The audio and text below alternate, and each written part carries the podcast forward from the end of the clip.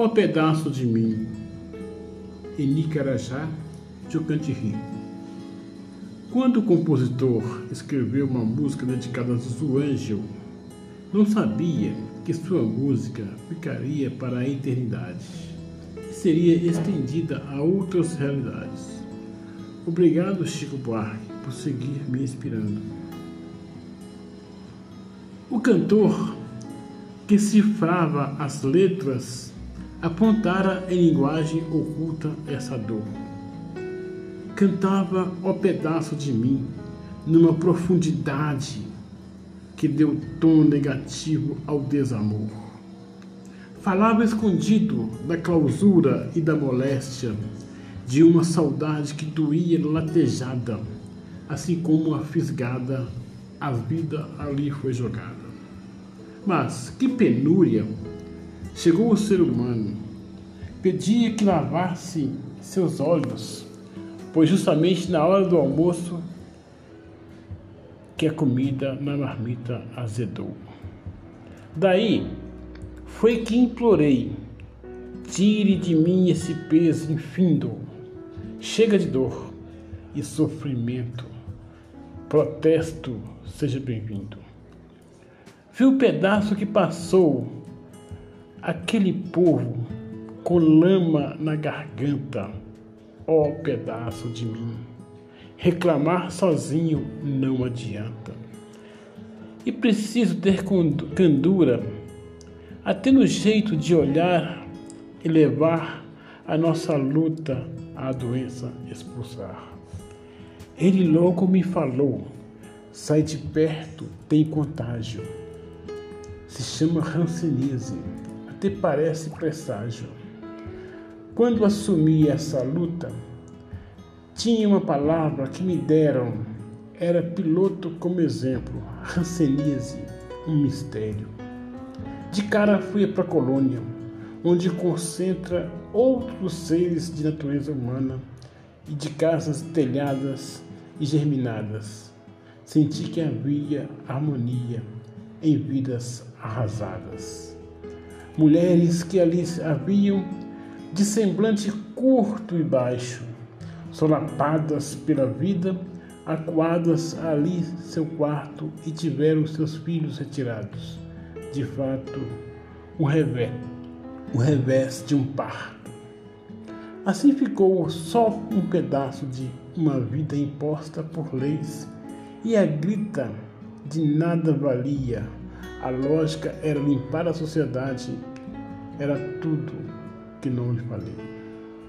Custara entender que aquilo era necropolítica insana, uma determinação de quem mata, deixando uma mãe sem norte, sem ofertar a mama guardas sanitários de todos os lados, parecia espelho de guerra e repressão. Apontaram o papel do recolhimento e filhos sumindo na escuridão.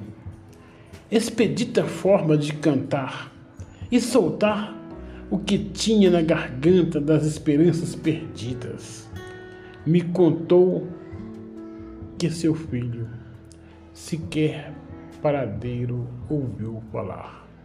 Parecia um sequestro orquestrado e amparado legalmente por homens de poder e que jamais imaginaria a angústia futura dessa gente. Barroso de barro firme só encontrou a sua 30 anos depois, mas foram tantas alegrias que comemora como um presente dividido para dois viu sua joia voltando e a sua alegria infinda, depois de anciã, retomava o semblante, dizendo: Tenho vida ainda. Quando subia no palco, via a esperança nos semblantes.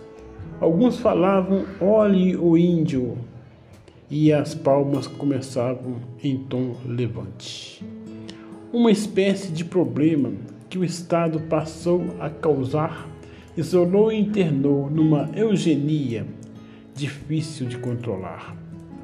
passei para a tática perversa de denunciar as ocorrências e violações de direitos humanos de um povo que pedia e ainda pede clemência. Era tratamento diferenciado no trabalho a desenvolver. Chamavam-se por bolsistas, mas obrigados a trabalhar para o Estado e ali tudo desenvolver. Precisavam de impulso para lutar sem dar trégua. Assim organizamos as pautas e bater bumbo passando a régua. A metade adorada de mim, exclamava o compositor. E nós, em volta da mesa, denunciando o opressor. Ali fiz amizades, conhecendo histórias encantadas. Vi como uma doença aniquila e deixa a sociedade desinformada. É coisa de fácil cura. Podemos temer Poderíamos temer, mas a desinformação faz com que o estigma e as marcas desse pedaço a gemer. Geminada, mas confusa, a casa numa cidade completa, mas com a separação da família, vi tristeza irrequieta.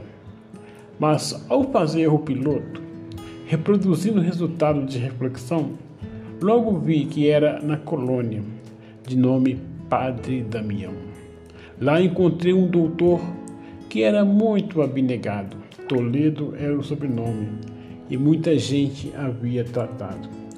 Dizia que eu era um demagogo, mas logo não importei. Só queria estar misturado com os moradores em nome da lei. Mas o médico me deu guarida, hospedou-me e ofertou casa e comida. Assim fui me estranhando na comunidade esquecida. E olha que não foi ali. Foi também entre as corações de Bambuí. Falar de direitos políticos e as correntes a destruir.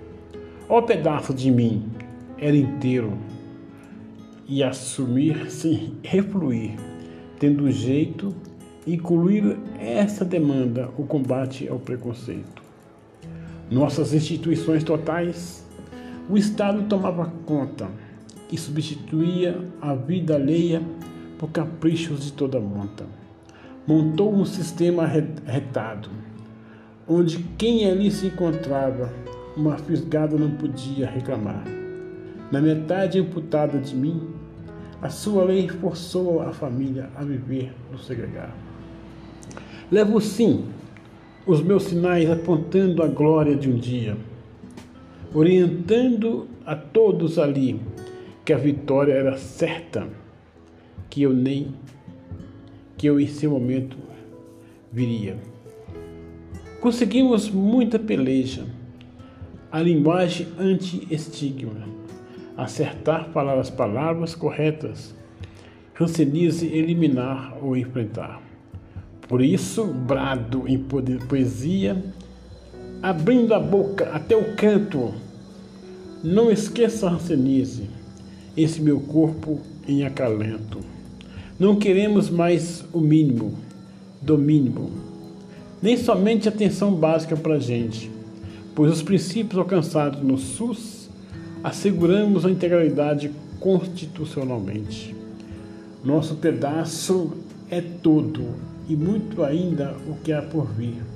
Rancenias e manchas sequelas, nosso povo não, não quer mais ver e nem ouvir. Não queremos remediar os pedaços do nosso corpo. É nosso território. Precisamos de atenção às especialidades e ainda investir alto nesse plano. Mas mais recursos para a saúde daqueles que lutam por merecer, uma estrutura bem montada e a doença ser tratada para que assim possamos viver. Este poema foi feito em homenagem às pessoas atingidas pelo racinismo que foram separadas do convívio sociofamiliar, os filhos, né? E também as pessoas que foram internadas compulsoriamente pedaço delas é um pedaço de mim.